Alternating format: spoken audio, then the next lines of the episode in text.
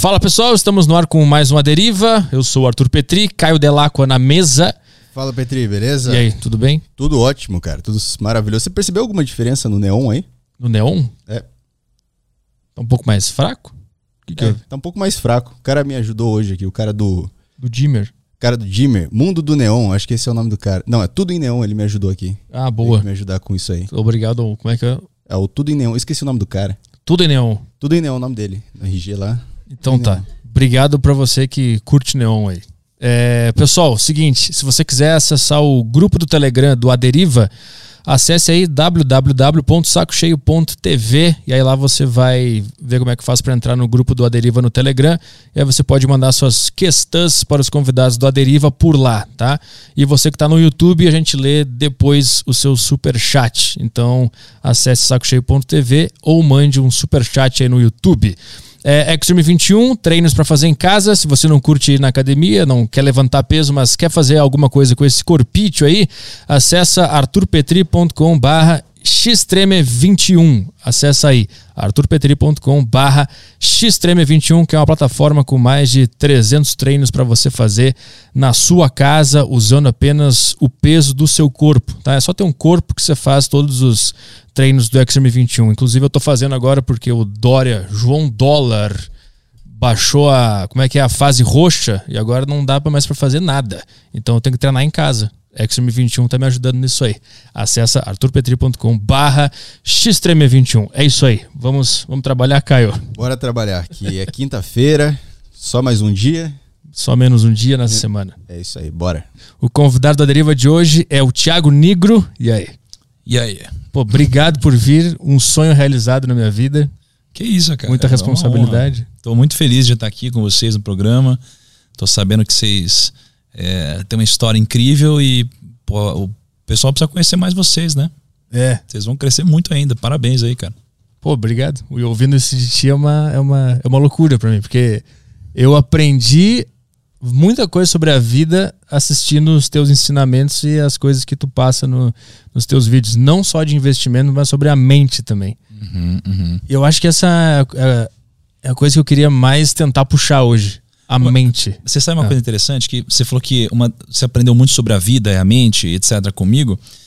Mas eu também aprendi te ensinando, cara. Porque quanto mais você ensina, mais você aprende também. Né? Primeiro, porque eu preciso me forçar a estudar muito. E segundo, porque. Sabe aqueles milhares de livros que você lê e você nunca, nunca lembra depois do que você leu? E na escola, por exemplo, você deve ter lido um monte de coisa, faculdade, você não lembra.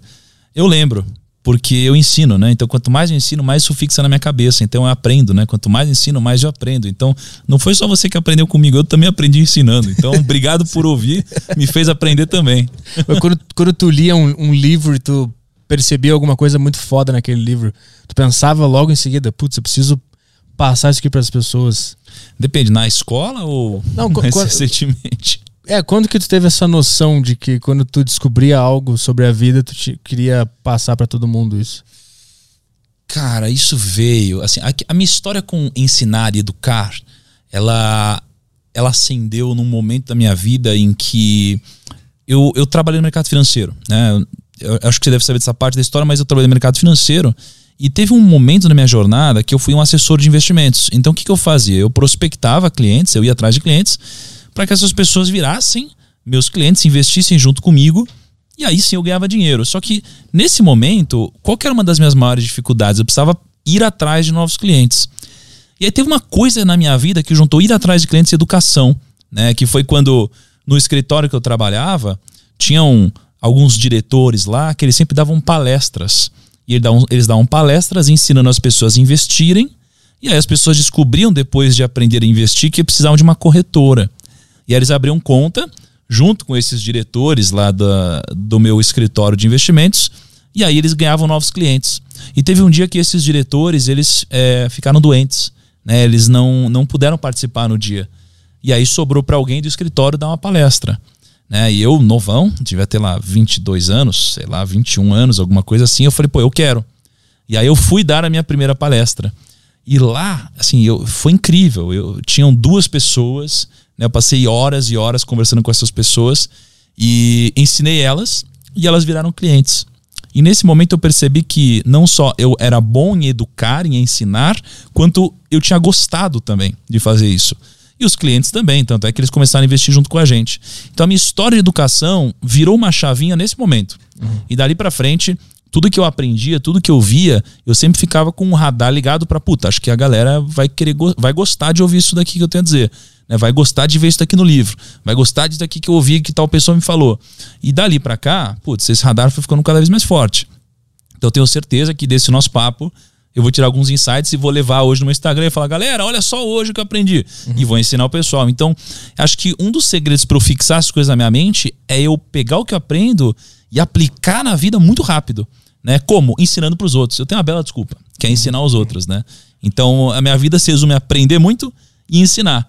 E eu acho que eu tenho um dos melhores trabalhos do mundo, porque, cara, no final das contas, eu sou pago não para ensinar, eu sou pago para aprender. Né? Eu sou pago para aprender com as pessoas mais incríveis do mundo. Né? Então, é, não só através de livros, mas pô, eu converso com os maiores investidores do Brasil, uma das pessoas mais ricas do Brasil, é, empresários muito grandes. Eu sou pago para aprender com esses caras e trazer para minha audiência. Então isso é incrível. Né? Me divirto pra caramba. Eu sou muito feliz no que eu faço. E aquele. O que que tu, em resumo, tudo que tu aprendeu com essas pessoas, é, as pessoas mais ricas do Brasil e do mundo também. Tu também passou, tu fez aquele código da riqueza, né? Que tu uhum. conheceu várias pessoas que são muito bem sucedidas e tal. De todas essas experiências, tu conseguiu é, resumir em um modo de enxergar a vida que essas pessoas têm em comum e por isso elas atingem o, o sucesso. O que, que é esse DNA, essa essa força que todo mundo tem em comum? Cara, é muito legal isso. Isso daqui dá algumas horas falando, né? Assim, eu, eu, eu tenho uma tara de ir atrás do porquê que as pessoas de fato conseguem. Né? Por que, que as pessoas conseguiram enriquecer? Por que, que aquele cara é bilionário? Por que aquela mulher conseguiu montar uma empresa gigantesca? E aí, mais ou menos seis anos para cá, foi quando eu comecei a de fato ir atrás das pessoas ativamente, né? Ir atrás de bilionário, ir atrás de, sei lá, prêmio Nobel, investidor e, e começar a estudar sobre isso, né? Hoje, o, o que, que eu entendo sobre, né? Eu entendo que tem muitas similaridades entre essas pessoas e aí eu criei um frame né, na, na, minha mente e que não está só na minha mente, ele está registrado e que eu uso para tomar decisões. Né? Então, basicamente, imagina que a gente precisa entender sobre duas coisas. A gente precisa entender quais são as regras do jogo e a gente precisa entender quais são as regras do sucesso. Né? E aí, se você for pegar tudo que já me disseram na vida e tudo que eu já pude observar das pessoas que conseguiram de alguma forma, e aqui a gente está falando de patrimônio, não de felicidade, por exemplo, por mais que eu acho que, elas, que felicidade e patrimônio estão ligados, Tá? Mas o que eu percebi é que existem essas duas coisas. Né? Existem regras do jogo e regras do sucesso. O que, que tem por trás das regras do jogo? Né? Imagina assim, pô, é, acho que dois dias atrás eu estava jogando tênis lá na casa do Ronaldo, né? Ele estava jogando tênis, não sei o que lá, um monte de gente, não sei o que lá. E aí, Ronaldo. O Ronaldo, ele já ganhou pô, o prêmio como melhor jogador do mundo, eu acho que duas vezes. Foi uma das pessoas mais incríveis no futebol. Um jogador incrível.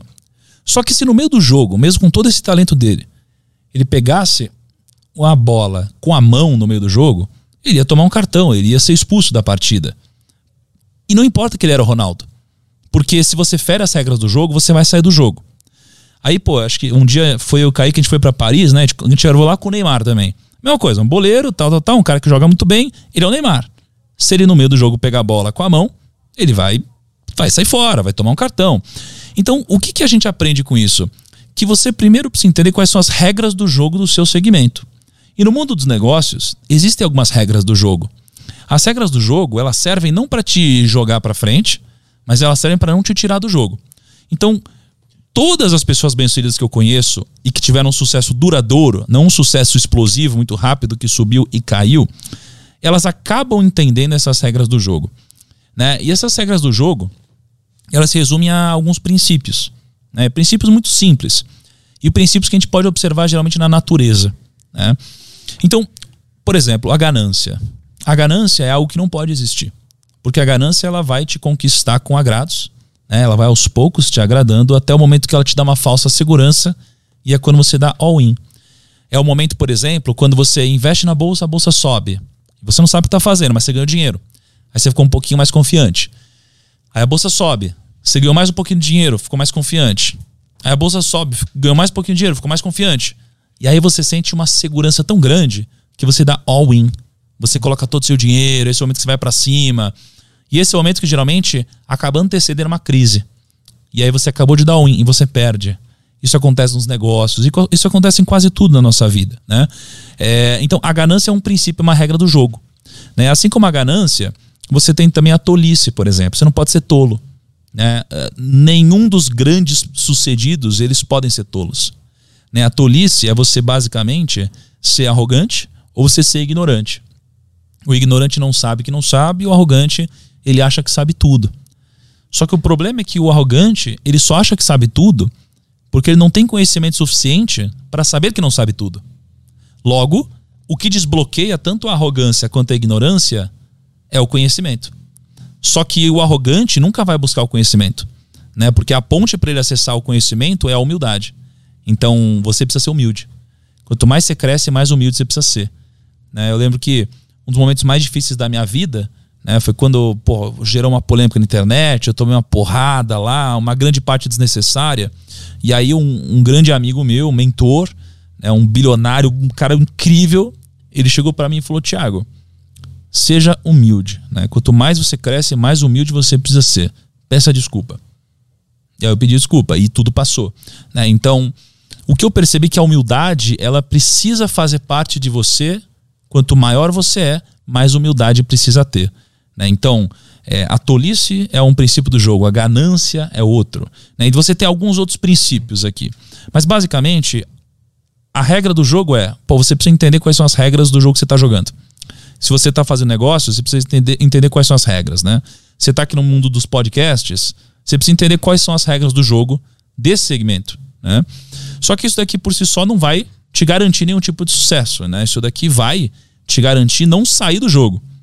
O que vai te dar alguma é, vantagem competitiva no mundo dos negócios é você entender quais são os princípios do sucesso de fato. É, e basicamente eu entendo que são quatro. Né? Eu lembro que é, há um, um, ano e meio, alguma coisa assim atrás, eu fui jantar na casa do Jorge Paulo Leman, né? Ele é uma das pessoas mais incríveis que eu pude conhecer, ele é o homem mais rico do Brasil hoje. E, pô, ele é muito humilde. Ele chegou, assim, com uma, um suquinho detox lá, ofereceu um suquinho detox. Ele, ele quase que é, não falava, ele queria que eu falasse. É um cara muito sábio, porque ele já sabe o que está dentro da cabeça dele, ele quer saber o que está na sua, que ele ainda não sabe. Mas eu fiz perguntas para ele como qual é o segredo do sucesso, quais são os atributos do sucesso, o que é o sucesso, por quê. E ele basicamente me disse que o fator mais importante para alguém ser bem sucedido é uma coisa chamada grit. G-R-I-T. Grit. Grit é, é basicamente o entusiasmo, é a garra. É aquela pessoa que às vezes ela não tem todo o conteúdo técnico possível, mas ela é aquela pessoa entusiasmada, a pessoa que ela fala assim: Eu não sei, mas eu vou conseguir, eu vou atrás, eu vou aprender. Né? Então, o entusiasmo é uma dessas quatro coisas. A escala é outra dessas quatro coisas. Né? A escala ela é importante porque você nunca vai ser bem sucedido fazendo uma única coisa pequena. Né?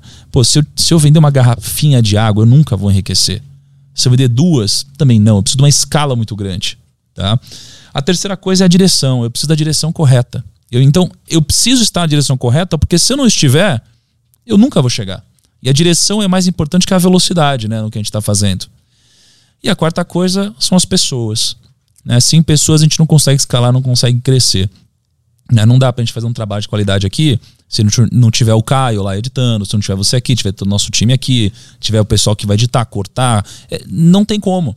Né? Então a gente precisa de pessoas e a gente precisa gerar uma relação de sinergia entre as pessoas, em que todos ganham. E assim a gente forma o, o que o Napoleão Hill nos ensinou sobre a mente mestra, né? É quando a gente junta todas essas mentes individuais que somadas formam uma mente que é a mente mestra mais poderosa que todas as outras, né? Então, isso daqui é um pouquinho do que eu percebi é, em conjunto com todas essas pessoas, tá? Mas o que eu percebo que talvez seja uma das coisas mais importantes de tudo que eu pude captar dessas pessoas foi algo que elas não me disseram. Na verdade, foi uma coisa que elas me disseram, mas eu entendi que elas quiseram dizer outra. Que foi o seguinte: a gente ouve na nossa vida várias vezes que o segredo é a gente acertar mais que errar. Aí você fala assim: não, mas tudo bem errar. Errar faz parte. Você só precisa acertar mais que errar. E eu acho que não. Eu acho que eles não quiseram dizer isso também. Mas eles sem querer disseram. O que eles quiseram dizer para mim é: você não precisa acertar mais do que errar. você precisa fazer com que os seus acertos sejam muito maiores do que os seus erros. Né? Isso daqui chama convexidade. Então, todos os, ou quase todas as pessoas que eu conheço, todos os bilionários, os investidores, os grandes, o que eu percebo entre eles é que eles erraram pra caramba. Ou seja, eles erraram muito mais que acertaram. Só que um acerto deles pagou por tudo. Que geralmente foi um grande empreendimento, foi um grande negócio. Então isso aqui chama convexidade. É fazer com que os seus acertos sejam muito grandiosos e os seus erros sejam muito pequenos e nunca te exponham ao risco da ruína, que é o risco de te tirar do jogo, né? Então, para mim, essa aqui foi uma das coisas mais importantes que eu peguei e que eles não disseram, uhum. né? É, e, e, tem mais algumas coisinhas, mas eu acho que se resume a uhum. entender as regras do jogo, entender os princípios do sucesso e trazer a convexidade ao seu favor. Como é que faz para falando sobre os erros, sobre ganância, por exemplo? Como é que eu sei que ela tá chegando? Porque eu nunca sei se eu tô errando, entendeu? Porque se tu é ignorante em, em identificar esses, essa, esses princípios, tu vai cometer a ganância. Como é que eu faço para eu identificar que eu tô cometendo a ganância se eu sou ignorante em relação à ganância? É, é só, é, eu tenho que me fuder? Ou tenho que ver a experiência de outra pessoa? Certo. Cara, eu acho que muitas vezes você vai precisar se ferrar, com certeza. Né? Então, eu, por exemplo, me ferrei aos 18 anos quando eu quebrei na Bolsa de Valores. Eu estava sendo ganancioso, mas precisei quebrar para aprender. Uhum. O problema é que não necessariamente errar vai te fazer aprender. Você precisa estar aberto a enxergar o erro como um aprendizado. Senão você vai entender como a culpa de um terceiro. Uhum. Senão você vai entender que, na verdade, esse erro não é culpa sua, foi culpa do mercado. Foi culpa da política. Foi culpa de um terceiro, foi culpa do vento, foi culpa de qualquer outra coisa, menos de você. Né? Então, não basta só errar para aprender, basta querer evoluir. Né?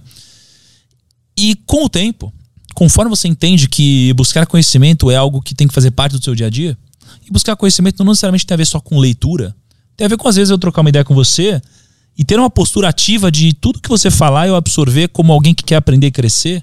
Né? Quando estiver vendo um filme, a mesma coisa, uma série, conversando com alguém, fazer perguntas, às vezes mais perguntas do que respostas, né? É uma postura ativa essa de aprender e conhecer, ela vai te ajudar a identificar várias coisas.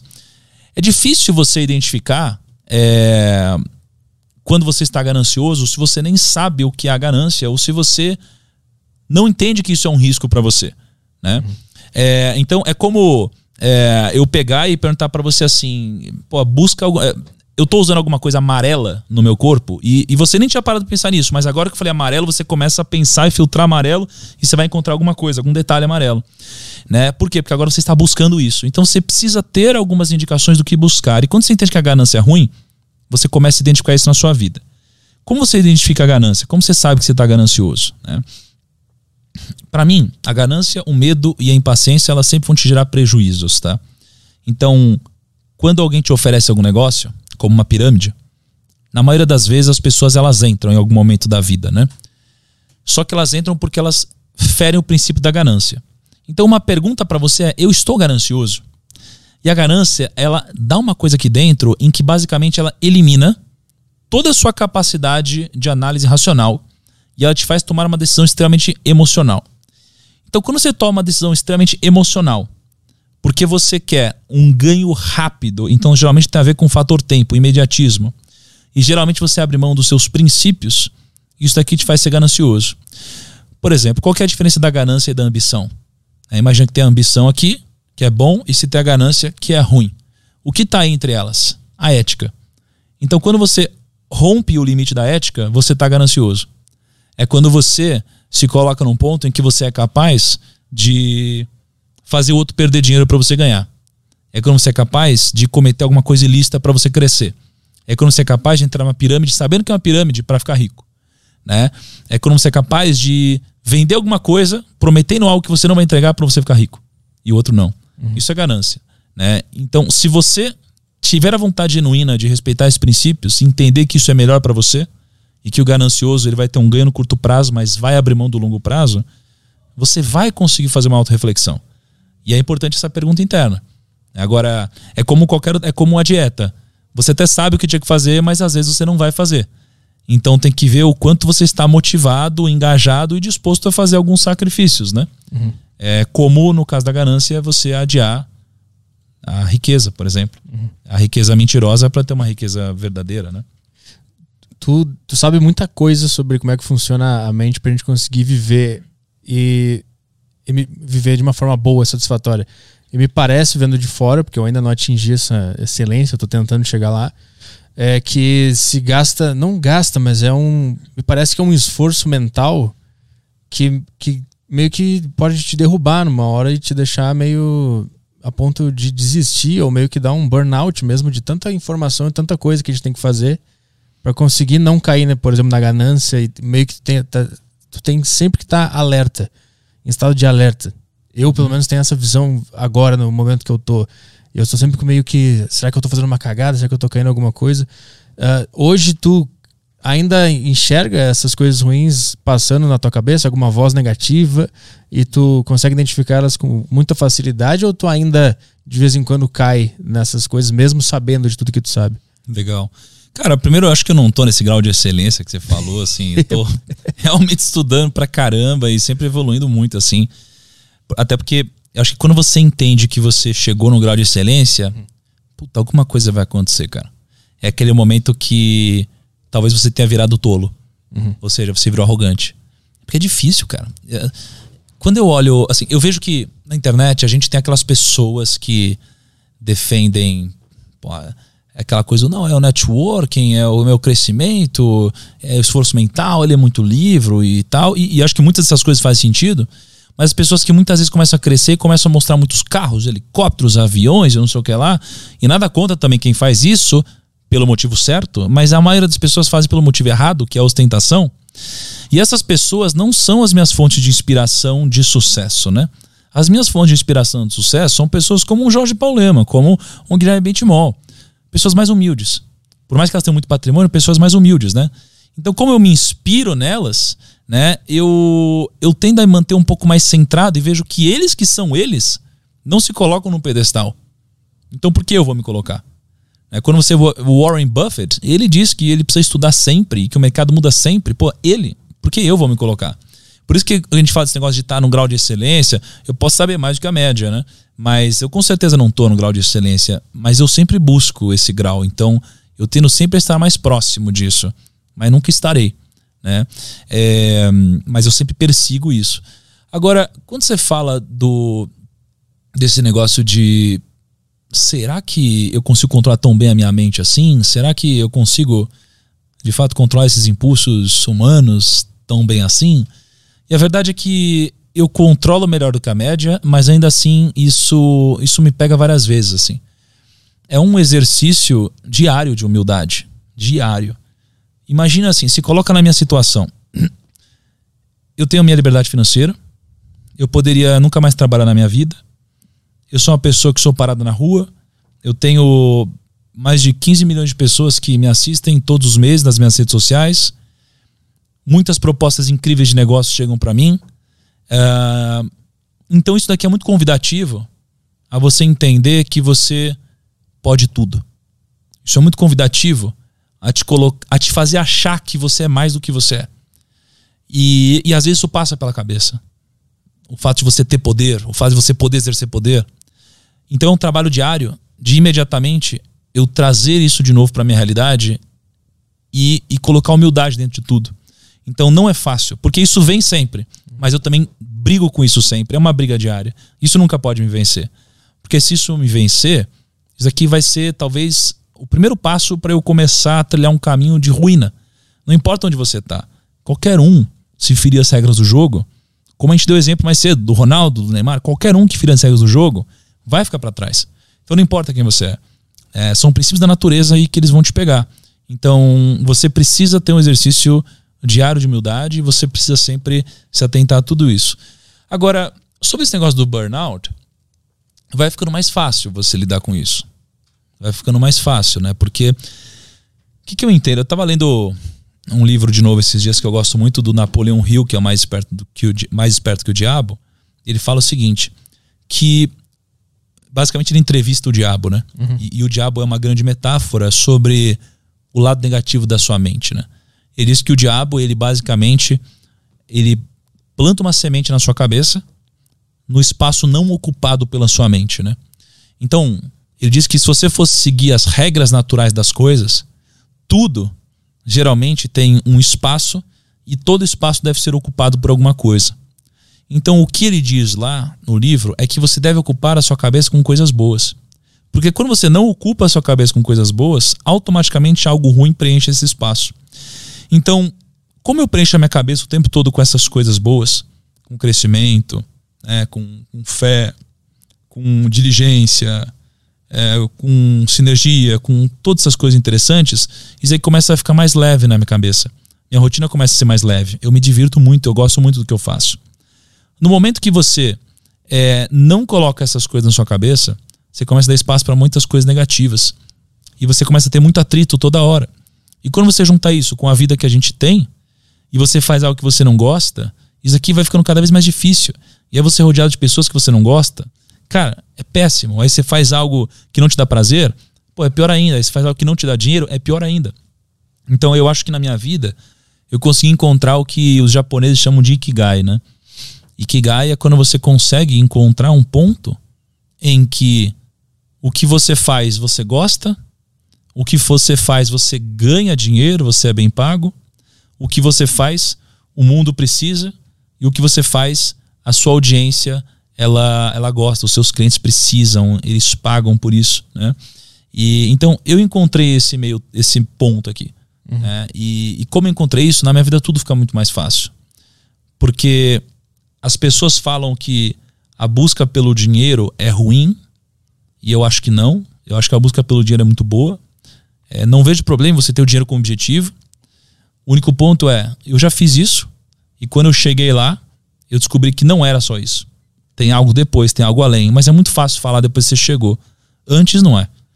é porque o pessoal pergunta: o dinheiro compra felicidade? E eu acho que compra. Porque se você for na rua agora, ou, ou quase todas as pessoas que você conhece e perguntar qual é o seu sonho, todo mundo vai falar as mesmas coisas. Eu queria ter esse carro, eu queria ter a minha casa, eu queria que meus filhos tivessem educação, tivessem segurança, queria viajar, queria ter um PlayStation 5. Todos os sonhos que essas pessoas vão citar geralmente são compráveis. Então o dinheiro ele compra todos esses sonhos que as pessoas falaram. Só que depois que você comprar esses sonhos, as pessoas vão perceber que tem algo a mais algo que talvez só consiga perceber quando você chegar lá, né? Mas um dinheiro e fazer o que eu gosto por opção e não por obrigação me permite ter uma vida muito mais leve. Então, eu tenho certeza que eu trabalho muito mais hoje do que antes. Mas eu também tenho uma cabeça muito mais leve do que a que eu tinha antes, por causa disso. O que é esse além? O que tem depois do dinheiro? Acho que isso é particular, depende de cada um. É. No meu caso, o que tem depois do dinheiro é eu entender que é mais importante hoje eu desempenhar o que eu faço com excelência do que eu desempenhar o que eu faço para ganhar muito dinheiro. Então, eu trabalho no ramo da educação hoje. Eu sou investidor, eu amo isso, mas hoje eu trabalho majoritariamente, majoritariamente no campo da educação. Então, o meu tesão de vida é educar as pessoas, ensinar as pessoas a investirem. É eu chegar aqui e você falar para mim que, pô, um dos motivos de você ter começado a investir foi ter assistido o que eu produzo. Isso é um tesão para mim. É por isso que eu continuo fazendo hoje. É, então, para mim é isso. Para mim é educação financeira. Para mim é ensinar as pessoas. Para mim é receber os depoimentos que eu recebo. É muito massa, de verdade. Uhum. Pô, o Kaique sabe, a gente recebe muita gente dando uns depoimentos muito legais, sabe? Pô, que sai das dívidas, que começou a investir, ou que chegou na liberdade financeira, ou que a vida mudou, ou que sei lá o quê. Isso é um tesão eu curto isso, eu me divirto, eu, eu, eu engajo nessa comunidade, né? Então, para mim, o algo a mais não existe algo muito mais complexo, né? Como um propósito de vida que todo mundo fala. Para mim é, eu quero continuar fazendo o que eu faço, eu acho um tesão. Só que agora o dinheiro já não é mais o super pilar para mim. Uhum. Eu só quero continuar ocupando esse espaço que me preenche, sabe? E tu sacou isso naquela, naquela época que um cliente que era muito rico morreu e ele era um cara que tinha. Ele só tinha dinheiro, ele só trabalhava por dinheiro. E tu sacou isso naquele momento. É, eu fui tendo algumas viradas de chave que foram amadurecendo isso daí pra mim, né? Eu tive um cliente, né, que ele era um dos meus maiores clientes na época que eu atendia os investidores. E aí ele tinha muita grana, ele morreu. E aí eu lembro que ele falou assim: Ah, Thiago, é... antes de morrer, foi com câncer e tal. E aí ele juntou com a família dele e falou: Thiago, pô, quando eu morrer, eu quero que você me ajude a continuar cuidando da minha família financeiramente, né? Tipo, a gerenciando os investimentos deles e tal. E, e aqui eu tive duas leituras, né? Primeiro, putz, ele se preocupou muito com o dinheiro ao longo da vida e acabou não desfrutando da própria vida, né? Mas acabou deixando para a família, né? Uma, uma liberdade muito grande, mas a vida dele não volta, né? É, e por outro lado, eu percebo também que o fato de ele ter se esforçado tanto teve um lado muito positivo que acabou permitindo com que a família dele fosse livre para poder fazer o que, que bem entendesse, o que eles buscassem, né? Então tem várias interpretações dessa história, né? Uhum. O que eu tiro daqui é que, é, por mais que morrer seja algo triste, né? E, e, imagino que, pô, morrer machuca todo mundo ao redor, né? Eu acho que talvez o que mais me machuque, e foi uma virada de chave que eu tive lá, não é o morrer, é o nunca começar a viver. Né? Esse que foi, essa foi uma das minhas grandes sacadas lá. Que é assim, pô, as pessoas têm muito medo que a vida termine, né? Mas, pô, acho que as pessoas deveriam ter medo de a vida nunca começar. Porque a vida de muitas pessoas nunca começaram. As pessoas elas ficam ali no, no seu padrão de acordar até o horário, aí sai correndo pro trabalho, faz uma coisa que não gosta muito, ganha um dinheirinho, aí chega em casa cansado, assiste o mesmo programa, aí tá passando Big Brother, assiste Big Brother, aí vai dormir, acorda no outro dia, a mesma coisa, cara. Um saco de vida. Aí chega lá no final da vida dela, dependendo de aposentadoria, ou às vezes tem um dinheirinho, Cara, chegou no final da vida dela, para ela começar a tentar curtir, mas ela já não tem saúde, não tem saco, é sem paciência. Então, as pessoas, na maioria das vezes, eu entendo que elas nem começam a viver. E eu sinto que eu tô vivendo muito, assim, eu tô num momento muito bom, é, tô feliz, tô curtindo, tenho liberdade, né? Então, aqui eu tive uma virada de chave, né, de propósito, de que, pô, eu quero que as pessoas elas possam viver de verdade, não que elas invistam para que no futuro, quando elas tiverem 80 anos, elas pensem em se aposentar. Não, eu quero que elas vivam, né? Então é, criar, é criar um balanço entre você gerenciar suas finanças, sua grana e ao mesmo tempo você conseguir viver. Uhum. Só que uma outra grande virada de chave, aí essa acho que foi a maior, foi o seguinte: eu lembro que a gente tem um vídeo que eu gravei com o Whindersson, a gente gravou em 2018, que foi eu ajudando ele a investir no YouTube. É, eu vi sim. Né? E esse vídeo foi muito massa. E aí ele me contou um pouco ali do negócio do Nordeste e tal. E a gente gravou de novo em 2019. Então o Whindersson sempre teve essa parada muito forte do Nordeste, ajudar as pessoas. Ele é uma pessoa que faz muita doação e tal. É, aliás, a gente é meio vizinho agora. Então, assim, teve essa coisa da doação de Nordeste, não sei o que lá. E eu, eu nunca entendi direito, sabe? O que ele quis dizer com aquilo, como que ele simpatizava tanto com aquilo. Até que um dia eu fui palestrar no Nordeste. Né?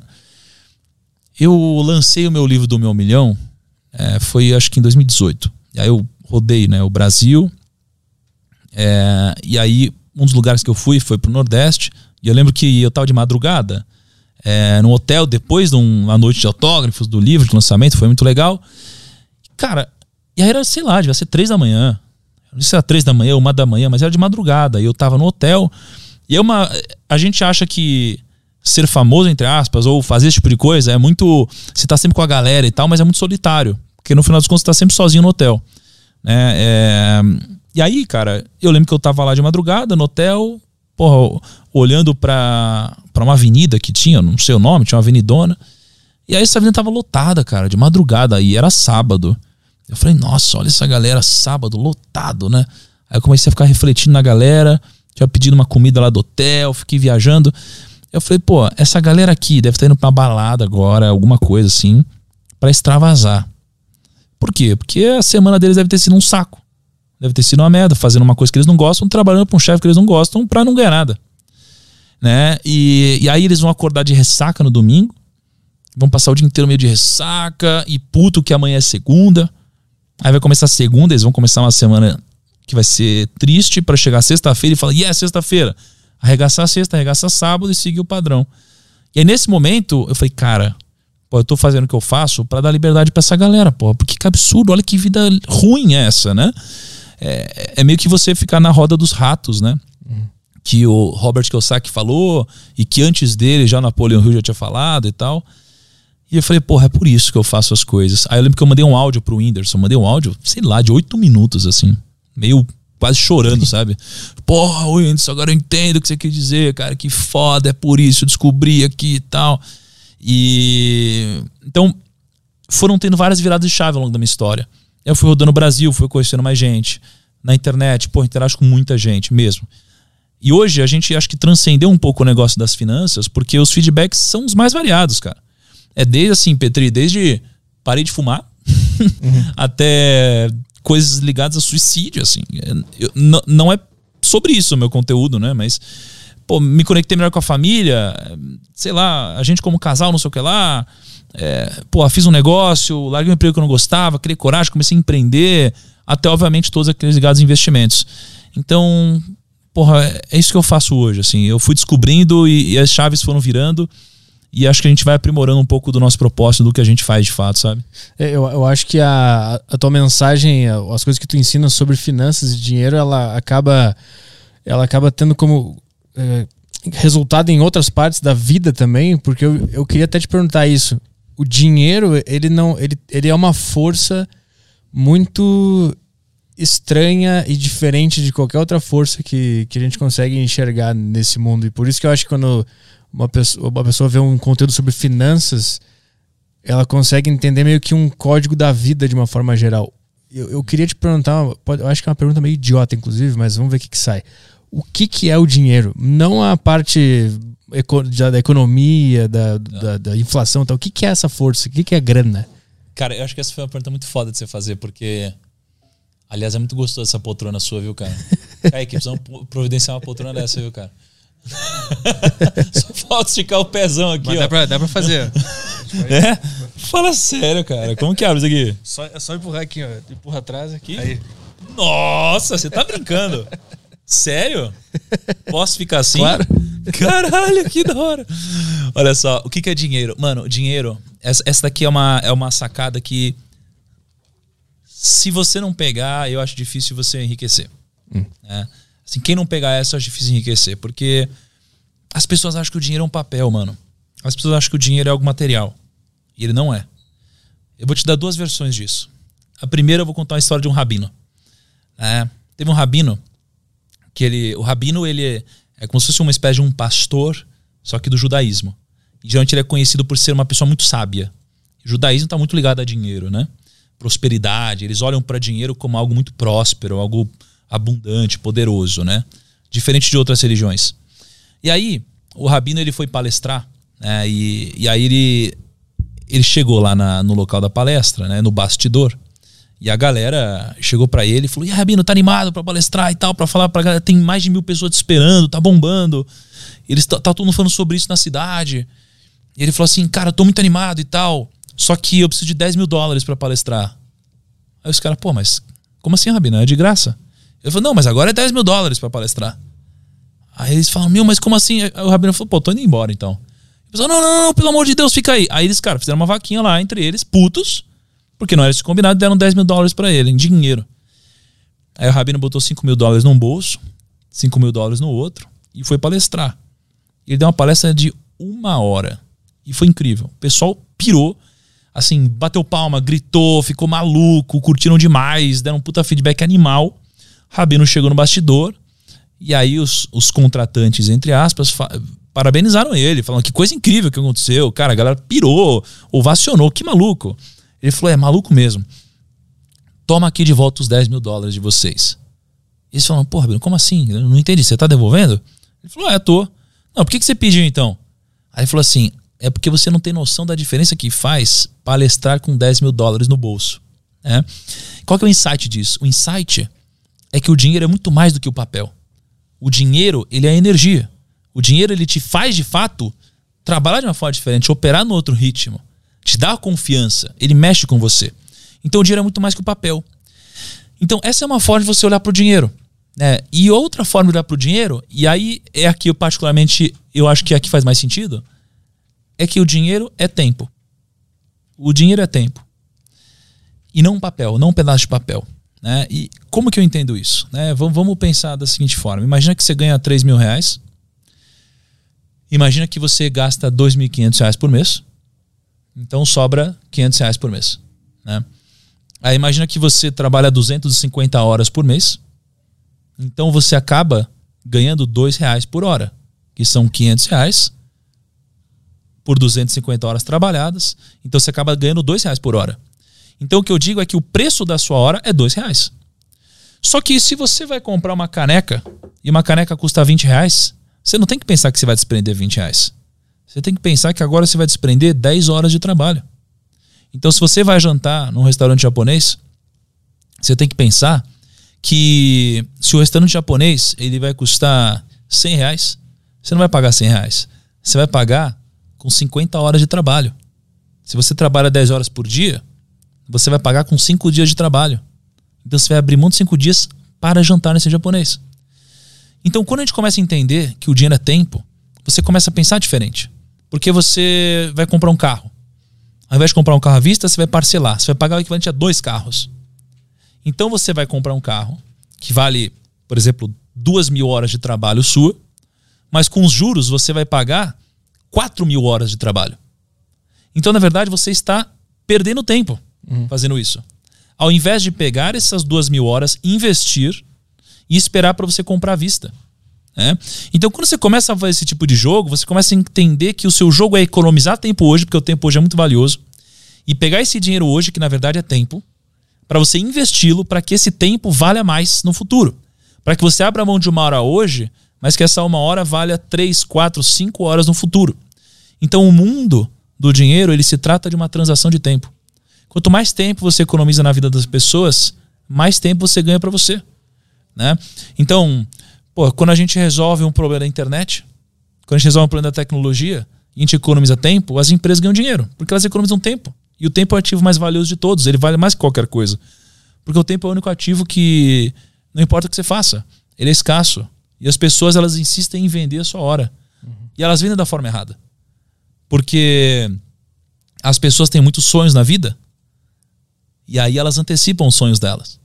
Então, ao invés de elas esperarem um pouco de tempo para pagarem mil horas numa viagem, elas pagam duas mil horas hoje para algo que vale mil horas. E elas estão pagando o dobro só porque elas estão fazendo isso antes da hora. E elas se endividam. E elas vão ter que trabalhar mais ainda para poder pagar isso. E acaba entrando um efeito bola de neve. Logo, você fica sem tempo de vida. Por isso que chega no final da sua vida e você não tem liberdade. Porque você vendeu toda a sua liberdade muito barato e muito cedo. Esse é o jogo do dinheiro. E tu sempre está com comprometendo o teu tempo no futuro.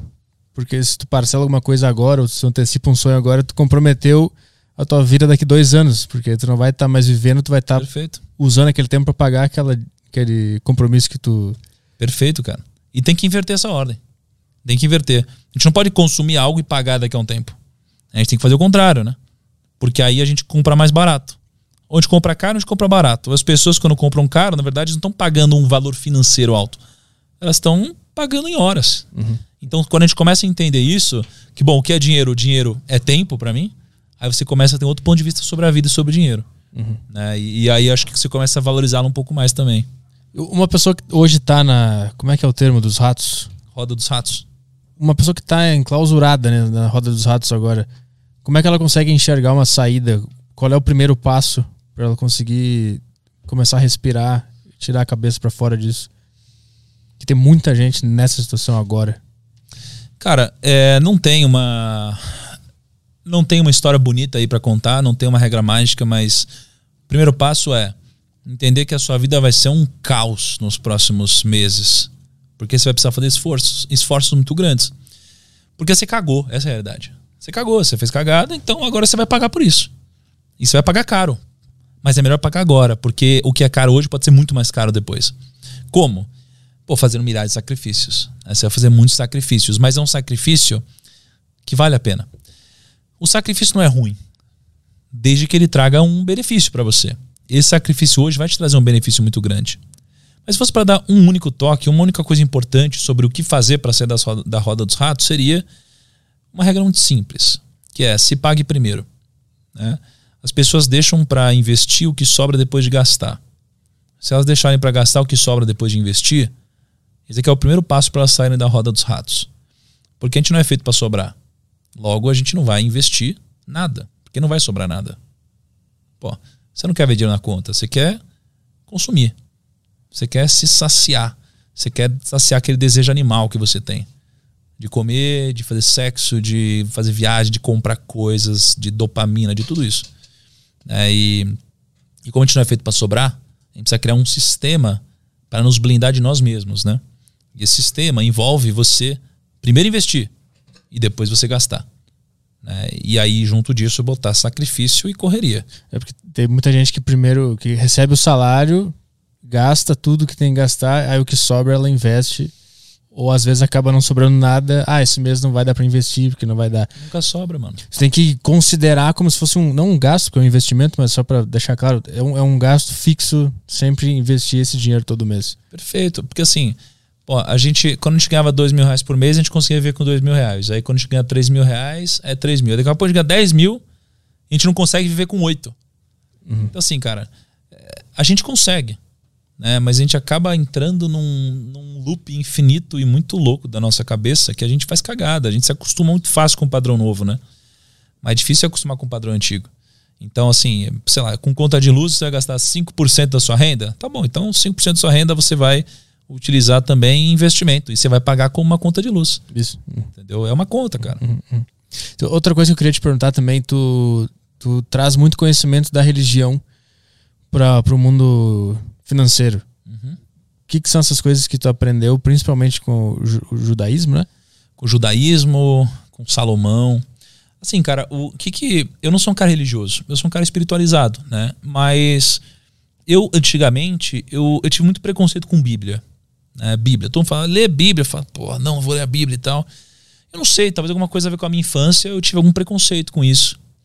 Até que um amigo meu, né, o Thiago Brunet, ele chegou ele chegou para mim e falou: Tiago, você precisa ler a Bíblia. A gente estava num jantar em Portugal, assim, tomando um vinho e tal. Ele falou: Você precisa ler a Bíblia. Eu falei: Porra, Tiago, nada a ver. Pra quê, cara? Ele falou: Não, Tiago, é que você não tá entendendo. A palavra mais citada na Bíblia é dinheiro. Eu falei: Dinheiro, mano? A palavra mais citada na Bíblia? Ele falou: É dinheiro. E a segunda palavra é fé. Só que dinheiro é citada muito mais vezes do que fé. Eu falei: Tá brincando? Ele falou: É. E, e lá, na Bíblia, ela é composta de 66 livros. Né? E você junta 66 livros, você tem a Bíblia.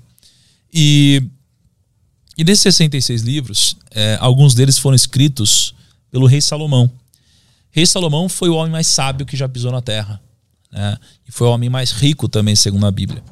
E aí esse meu amigo Tiago falou o seguinte, falou, Tiago, você é um cara que viaja o mundo, entrevistando bilionário para aprender com todo mundo, falando com investidor, é, fazer negócio com essa galera, mas você está deixando de ir na fonte. O Salomão já escreveu um livro inteiro sobre isso. Para de vacilar e vai ler o livro do cara, né, que é o livro dos Provérbios. Eu falei, você está brincando? E aí fui ler o livro dos Provérbios. Aí eu li o livro dos Provérbios, né? E eu fiz uma experiência muito interessante, porque o livro dos Provérbios tem 31 capítulos. Né? Então existe uma tradição né, de você geralmente pegar um mês com 31 dias e você ler um capítulo por dia. E aí eu resolvi fazer isso. Mas resolvi fazer isso junto com a minha audiência. Porque eu nunca tinha lido o livro dos Provérbios. E aí eu comecei a ler um capítulo por dia. Eu lia na noite anterior, preparava um conteúdo e às 5 horas da manhã eu falava com a galera. Esse é o que eu tentei participar e não consegui porque era muito cedo. Mas eu via tudo no Telegram depois. Foi bizarro. E aí, cara, eu fui aprendendo junto com a galera. Só que eu sou um cara de negócios, né? E eu trazia isso sempre sob a ótica de negócios eu comecei a ficar chocado, porque tinha muita sabedoria naquilo. Eu nunca tinha visto tanta sabedoria. Né? Cada dia era uma porrada diferente. E porradas que se aplicam à nossa vida hoje, se aplicam aos negócios hoje. Uma coisa que foi escrita há tantos anos atrás e que é tão atual ao mesmo tempo. Né? E aí eu fui percebendo o quão poderoso isso era. Né? E desde então eu, livro, eu leio o livro dos provérbios direto. Sempre que eu preciso de alguma orientação, eu, livro, eu leio né, o livro uhum. dos provérbios. E aí eu comecei a entender que, porra, peraí, deve ter mais coisa aí. Né? Então, passei por todo esse aprendizado de 31 dias, compartilhei com a audiência isso tudo. E aí eu entendi que, poxa, tem uma parada que fala que judeu é rico. Uhum. Eu perguntei isso agora, exatamente agora. Tava aqui na minha cabeça. Todo mundo fala, judeu é rico, judeu é rico, judeu é rico. Aí eu falei, porra, judeu é, deve ser rico mesmo, porque a gente ouve isso, né? E aí eu comecei a estudar, eu fui puxar por religião, né? Aí você tem todas as religiões do mundo, e aí você tem, digamos, o quanto de patrimônio né, cada religião tem por pessoa. E o judaísmo é a religião mais rica de todas. Você só tem 15 milhões de judeus no mundo. É muito pouco. 15 milhões de judeus no mundo, cara. É pouco pra caramba, né? E os caras, eu não vou lembrar agora quanto patrimônio eles têm, mas assim, proporcionalmente é mais que todas as religiões. Aí eu falei, quer saber? Deve ter alguma coisa aqui. É. Pô, deve ter uma coisa, porque Os caras são em menor número, os caras eles sobreviveram a tudo que a gente pode imaginar, é, desde o holocausto até... Sempre foram expulsos de todos os lugares. Expulsos de todos os lugares. Os caras sempre criaram treta com eles, sempre teve de tudo, assim, e eles continuaram aí, né? Por quê? Deve ter alguma coisa. Eu comecei a investigar. E aí, geralmente, o que, que eu faço? Lembra que eu falei que eu te agradeci no começo porque eu aprendo ensinando? É por causa desse tipo de coisa, porque eu vou atrás de aprender. Então, para ensinar, eu preciso aprender. Então, o que, que eu fiz? Eu tenho um relacionamento muito bom, isso me ajuda. Então, eu fui atrás. Eu fui atrás do Rabino Dudu, que é um, um rabino super influente. Aí, o Thiago Brunet, que é teólogo, me ensinou pra caramba. O Zuckerman, que veio aqui, ele é judeu, ele também contou várias histórias. Eu fui conversando com essa galera. E eles me ensinaram muito sobre Talmud, sobre a Torá, né, sobre uma série de livros é, muito especiais para eles, né, e tradições deles.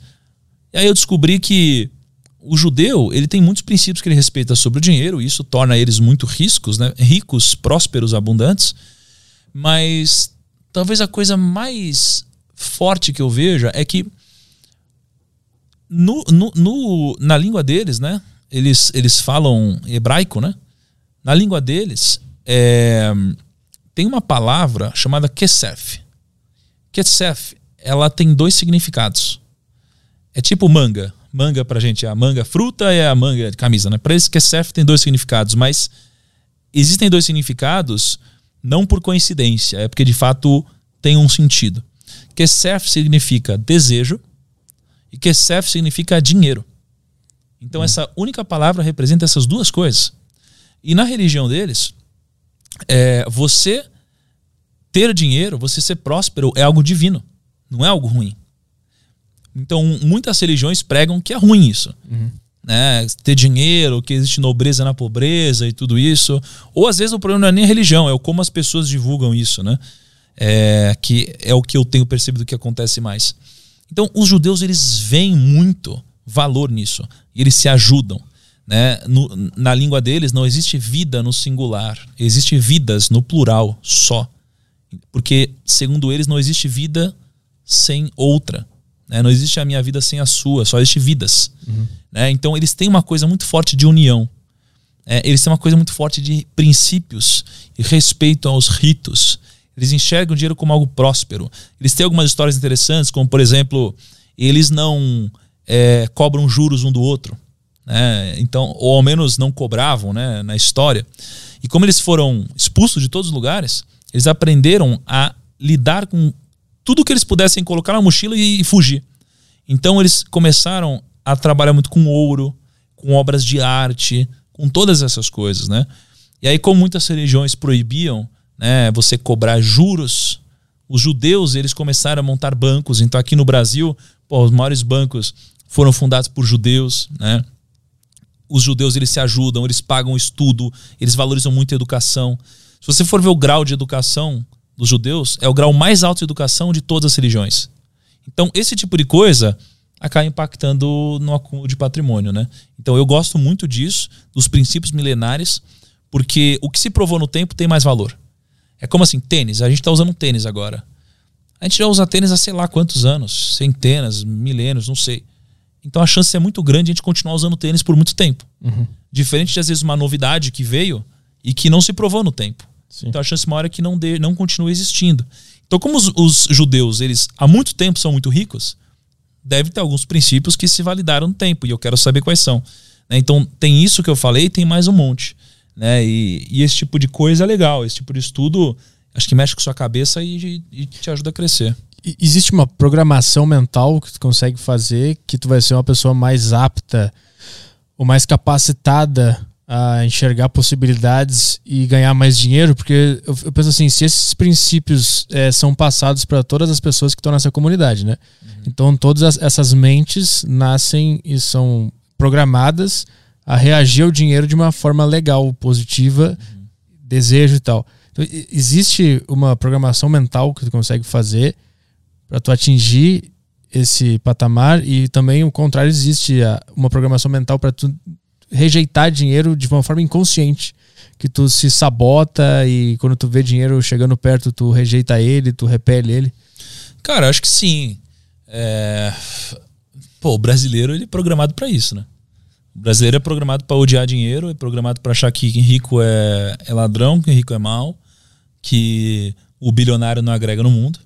Uhum. É, e, e, isso eu, eu acho incrível quando as pessoas falam, ah, bilionário não deveria existir. E o cara tá postando isso de um iPhone e, e num Facebook, assim, sabe? Ou, ou, no Instagram, assim, né? Numa plataforma que foi criado por um bilionário hoje, né? Então, assim, não faz nenhum sentido esse tipo de coisa. É, eu entendo a motivação das pessoas que dizem isso. Né? Que, no, na verdade, elas querem o bem para as outras, elas não querem ver pobreza. Isso eu entendo, né? Mas, no geral, não faz sentido esse tipo de argumentação. Tecnicamente não faz sentido. É, então, o Brasil, ele, ele é programado para ter uma cabeça de que, porra, de que ter dinheiro é ruim. Uhum. Todo mundo gostaria de ter muito dinheiro, mas a gente não admira quem tem dinheiro. Ninguém. A gente só admira quem é, começou de baixo. A gente, é, em termos de religião, né, a gente é um país que é, muitas vezes a gente entende que a religião defende que a gente precisa doar tudo que a gente tiver e, e cara, a gente não pode ter grana sobrando, de que isso daqui não faz sentido. É, então, é, a gente é um país que nasce sendo programado para não ter. É um país que nasce acreditando em, putz, vamos acreditar só em iniciativa pública. Vamos tirar o poder da iniciativa privada. Vamos achar que o empreendedor é ruim. É, vamos achar que o funcionário é o cara que trabalha e rala e o empreendedor explora todo mundo. Então a gente nasce programado para, de fato, ser pobre. Uhum. A gente nasce. É, porque a gente tem que entender que o quanto a gente ganha de dinheiro tem a ver com o tamanho do problema que a gente resolve. E se a gente é, não escalar o que a gente faz, se a gente não empreender ou se a gente não trabalhar de forma que a gente possa gerar um grande impacto, vai ser difícil a gente crescer.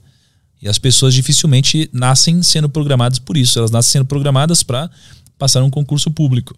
É, eu, a gente gravou com o Paulo Guedes, né, o ministro da Economia, acho que há uma semana, duas semanas, e aí, pô, descobri que a gente tem 12 milhões de funcionários públicos no país. Né, 12 milhões. E claro que tem aqueles que estão defasados, aqueles que, cara, é uma pena, os caras que realmente agregam, que trabalham muito, mas existe uma maioria que tem ganhos muito acima, muito, mas muito acima da média, né? E aí eu falei, ô Paulo Guedes, por que, que isso acontece? Ele falou, porra, os caras que definem o quanto que eles vão ganhar, então é claro que eles vão ganhar mais, né? E o ponto é, é, é como você definir o seu salário, mas quem fosse pagar o seu salário não fosse você, fosse uma outra pessoa, né? Ou outro grupo de pessoas. Então, esse tipo de programação, de ficar dependendo de um governo, dependendo de outras coisas, né? é, quando você passa da fase de sobrevivência, é, isso daqui é uma cabeça ruim. Está te programando para não ganhar dinheiro. Uhum. Agora, se você nasce com outro tipo de pensamento, pô, você pode ser programado pensando em, pô, você precisa resolver problema, filho. Você precisa resolver problema.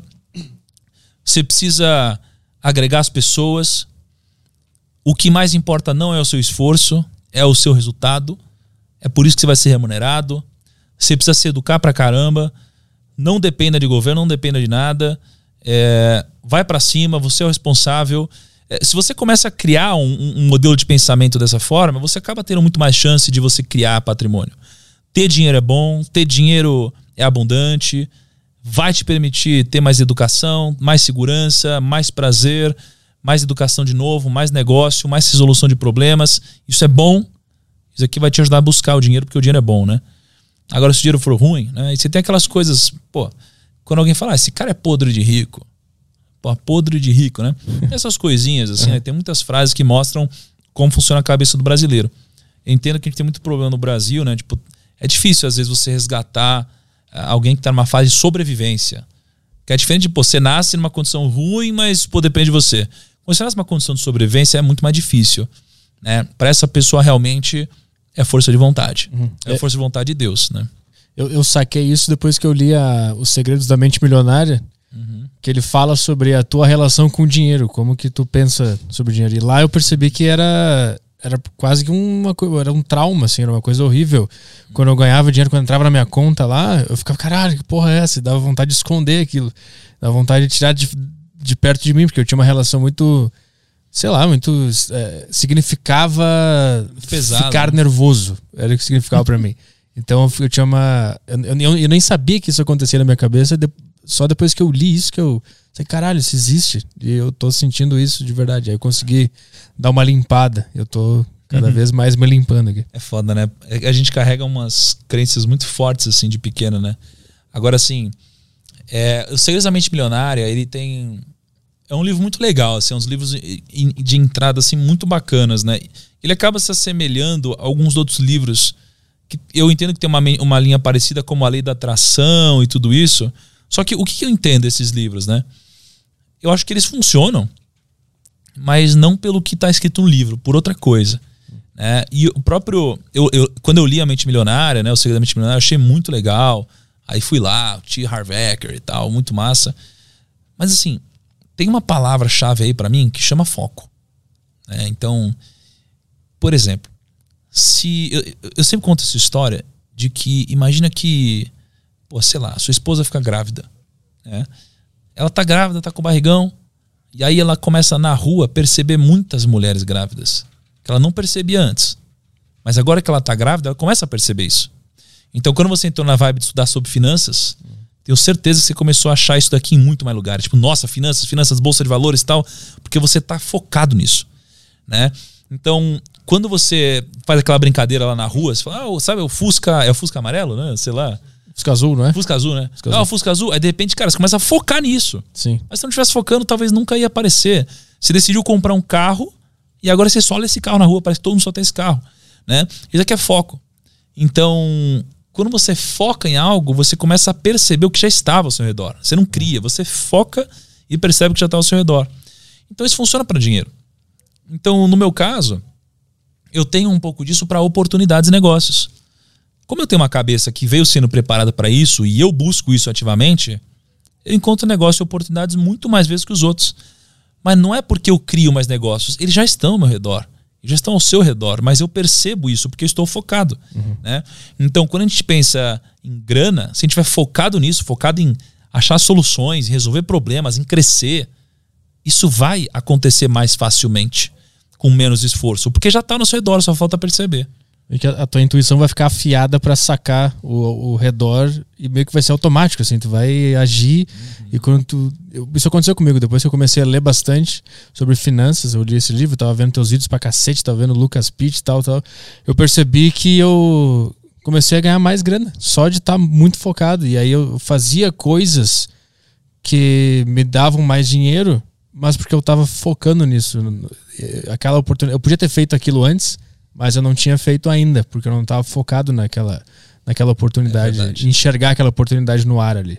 É foda. Agora, se eu for trazer o Lucas Pittman, eu já vou te avisando que não dá pra botar água aqui, não. É, ele, Inclusive, ele tá vendo a live. ele veio, ele veio no Tá, e Deriva já. Ele comentou na live aqui, ele É? tá acompanhando. Ele tem que voltar, porque ele veio aqui, ele tinha que ir embora muito rápido, aí o nosso episódio não foi muito longo, mas ele veio bebendo a cerveja dele. É foda, ele, ele trouxe, ele E trouxe. ele tá ficando exigente, desgraçado, porque ele tá ficando muito rico, né, o Pete, né? É, Pete, você tá muito rico, né, Pete? Então agora é só 12 anos pra ele e virou. ó, tem que ser 18 anos, tem que ser um single malt. Tá ficando enjoado, cara. Fica esperto, viu? Toma cuidado. E tem que voltar aqui, se ele tá na live aí, tem que voltar aqui no Deriva, vamos combinar. Vamos fazer umas perguntas antes de encerrar, que Vamos lá. já até passamos da tua hora aqui. Me, me perdoe. Vamos lá, aqui. Telegram já? Vamos ver as questões do Telegram aqui. Tá, o Lucas dos Anjos, ele mandou aqui. Olá, Thiago. Primeiramente, parabéns pelo podcast com o Paulo Guedes. Bom ouvir verdades de alguém que está lá dentro, contramão do que a mídia podre noticia. O cara tá com um pouco de raiva. Só deixando os brasileiros tristes com, de- com tanta desgraça. Ouvir o Paulo Guedes dando uma esperança aos brasileiros naquele podcast me fez muito bem mentalmente. Gostaria de saber se economicamente, com o Lula de volta, o Brasil corre risco de virar uma Venezuela ou Argentina com tamanha tribu- é, tribulações, com, ta- com tamanha tribulações. Pobreza, desfortuna ou isso é apenas um discurso de direita radical? É, cara. Geralmente a gente tenta, tenta ficar longe de política, né, Kaique? Mas assim, o que que, que que eu tenho a dizer? Assim, eu acho que com Lula, ou com Bolsonaro, ou seja, com quem for, a gente tem uma chance de virar uma Venezuela, como o próprio Paulo Guedes disse, né? O que vai definir se a gente vai ou não é conseguir ir por um caminho de esperança ou ir pelo caminho da miséria, né, como o Paulo falou, vai ser a nossa capacidade de gerenciar os nossos gastos, né? Porque, cara, é, é muito fácil a gente aprovar umas medidas que popularmente falando agradam a massa, né? E sai dando dinheiro, distribuindo dinheiro e tal, mas esse dinheiro precisa sair de algum lugar, né? E hoje no Brasil um dos maiores problemas que a gente tem é o problema com a nossa dívida. A gente tem quase 90% de dívida em relação ao nosso PIB. Então, se a gente aprova medidas como essa, a gente vai distribuindo dinheiro, tirando dinheiro, de algum lugar vai sair. É, só que se a gente não cortar gasto de algum lugar, cara, em algum momento a gente vai começar a ter um gasto desenfreado, em algum momento a nossa taxa de juros talvez tenda a aumentar, e aí a gente vai ter um, uma taxa de juros muito maior sobre a nossa dívida, então isso aqui vai começar a pegar velocidade. Cara, um monte de coisa vai acontecer, né? Vai acontecer um descontrole gigantesco e, porra, quem sabe isso possa acontecer, né? Segundo o PG, se a gente descontrolar, a gente pode chegar na Venezuela, que era em um ano e meio, Kaique? Um ano e meio, né? E então, assim, temos que tomar cuidado. Agora, o negócio não é se é Bolsonaro, se é Lula e tal. O negócio é. Precisa botar ordem em tudo que for gasto, custo. É, esse que é o negócio. Essa dívida é o quê? Eu nunca entendi isso. Que que, que para quem o Brasil deve? Para que o Brasil deve? Para quem? O que que é essa dívida que tu fala? Cara, pensa assim. Sabe quando você investe no Tesouro Direto? Uhum. Né? Então pensa assim, no Tesouro Direto, o que, que você está fazendo? Você está emprestando dinheiro para o governo. Né? Aí o governo faz o que com isso? O governo ele, ele faz muitas coisas. Ele investe em obras, ele investe em educação, ele investe em, é, em projetos, aí a gente paga imposto. Aí o governo pega esse dinheiro também e ele usa, só que geralmente ele gasta mais do que ele arrecada. Então ele vai gastando, gastando, gastando, ele gasta também com salários, ele gasta com a previdência, né? E ele vai gastando muito com a gente. E chega uma hora que o que a gente gera de imposto é. é muito menor do que o governo. É, é, é, muito menor do que o governo gasta. O governo gasta mais que isso. Só que se ele sempre gasta mais, a gente tem meio que um déficit, né? O que começa a acontecer é que ele vai ter uma dívida. Ele precisa. É, ele precisa captar recursos. Aí ele emite títulos no tesouro e outras coisas. E aí ele paga uma taxa pra gente. Hoje ele está pagando aí 2%, por exemplo, no Tesouro Selic. Então ele paga pouco. Só que se a taxa subir, ele vai pagar mais. É como uma pessoa que está endividada e agora a taxa de juros é muito alta e você vai pagar muito sobre a sua dívida. Vai aumentar a sua parcela mensal. Só que aí vai ter um efeito bola de neve. E assim como uma pessoa pode quebrar, um país também pode quebrar. Né? Uhum. Então a gente tem que tomar muito cuidado com isso. Né? E se a gente descontrolar, cara, vai dar problema. Tem que tomar cuidado pra caramba. Tem uma mais uma aí? Estão em áudio aqui. Áudio? Vamos áudio. Lá. O Mendes é o Mendes? O Mendes, isso. Tá. O áudio do Mendes aqui. Aí. Fala Pedrinho, fala Thiago. Quem fala é Mendes, São Paulo. Eu queria saber, Thiago, o que ainda te dá frio na barriga? Porque eu vi o podcast com o Paulo Guedes, tava de moletom, cabelo por fazer, tranquilo, cara, conversando de boa com o ministro da economia. Queria saber o que te dá emoção forte, assim, de talvez travar ou ter alguma reação desse tipo. Você ouviu, Kaique? É uma boa pergunta. É Ele falou assim, ó. É, eu queria saber o que te dá frio na barriga, porque você tá lá com o Paulo Guedes, o ministro de moletom, cabelo pra fazer e tal. e aí o Kaique, ele, ele percebeu uma coisa muito legal, uma vez que quando a gente foi gravar com o Whindersson em 2018, a gente, pô, fez o cabelo, fez a barba, pá, se arrumou, né? E aí a gente, pô, passou um tempo, foi gravar com o Neymar, em Paris. Uma casa cagado, cabelo bagunçado, sabe, moletom. Não sei nem se tinha tomado banho na, naquela tinha chegado do aeroporto e tal. Então, cara, a gente foi. A gente se acostuma muito fácil às coisas, né? Então, de fato, hoje, porra, pra esse tipo de coisa. É, é, é uma coisa que eu gosto, me dá prazer mais até do que esse frio na barriga, né? É, mas o que me dá frio na barriga é subir num estádio para falar para 10, 20, 30 mil pessoas. Isso me dá frio na barriga pra caramba. Me dá muito frio na barriga. É, eu dou muita palestra, agora não tanto, né, por causa do, do Covid e tal, mas eu faço muito evento, né? Eu me divirto muito com isso. Mas, cara, toda vez que eu vou subir no palco, eu fico com frio na barriga desgraçado, assim. É foda, eu, eu fico ansioso, sabe? Eu, eu, fico pensando se eu vou agradar as pessoas, se as pessoas vão curtir o conteúdo, se, se elas vão de fato sair de lá com uma sensação de positivismo, sabe? Isso me dá muito frio na barriga. E é, e é, só antes, né? Porque quando tu entra no palco, parece que aquela experiência vira uma, Tu nem percebe que tá experimentando aquilo. Aí depois que tu sai, que tu percebe o que aconteceu. Contigo é assim É. também. É, Eu tenho isso daí no começo. Aí quando passa um tempinho, aí eu sinto que eu tô lá. Ah, aham. Mas assim, os- na hora de subir, assim, o quebra-gelo me dá um frio. O que me dá um frio na barriga também, cara, é. É fazer o que eu tô fazendo hoje nos meus negócios, né? A gente tinha em agosto cinco pessoas no nosso time. E a gente fazia um resultado estrondoso, né? E a gente tomou a decisão de dar um próximo passo, de transformar o que a gente faz numa empresa séria. Uma empresa que pode abrir capital em bolsa e tudo mais. E a gente expandiu nosso time. Hoje está com 80 pessoas no nosso time. Então, assim, a gente tá o dia inteiro fazendo coisas novas, malucas, contratando gente, fazendo aquisições de projetos, investindo em novas linhas de negócio, comprando startups. Então hoje, cara, acho que é difícil achar um dia que eu tô sem frio na barriga no mundo dos negócios, cara. Isso daqui é, é- é fogo. Mas acho que como tudo, a gente vai se acostumando também cada vez mais. E a gente também tá formando um time muito bom que me ajuda a me sentir mais seguro também, né? A gente tem pessoas muito boas no time. Isso daqui tá me ajudando bastante.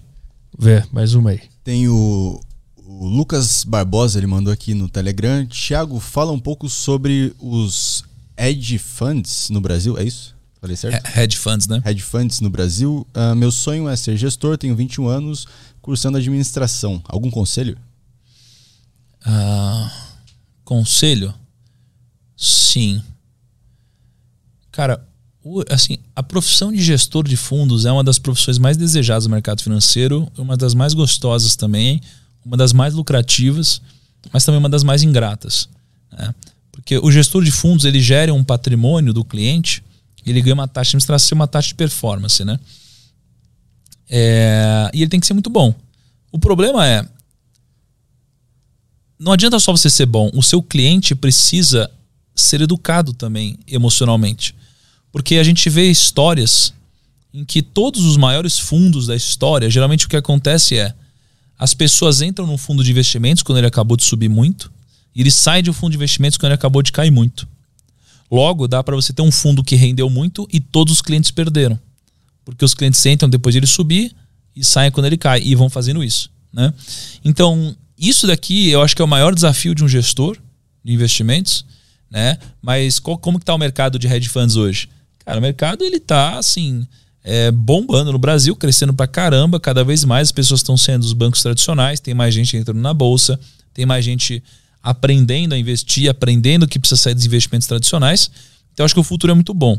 Por outro lado, eu acho que todas as taxas do mercado de fundos devem diminuir no, no médio prazo.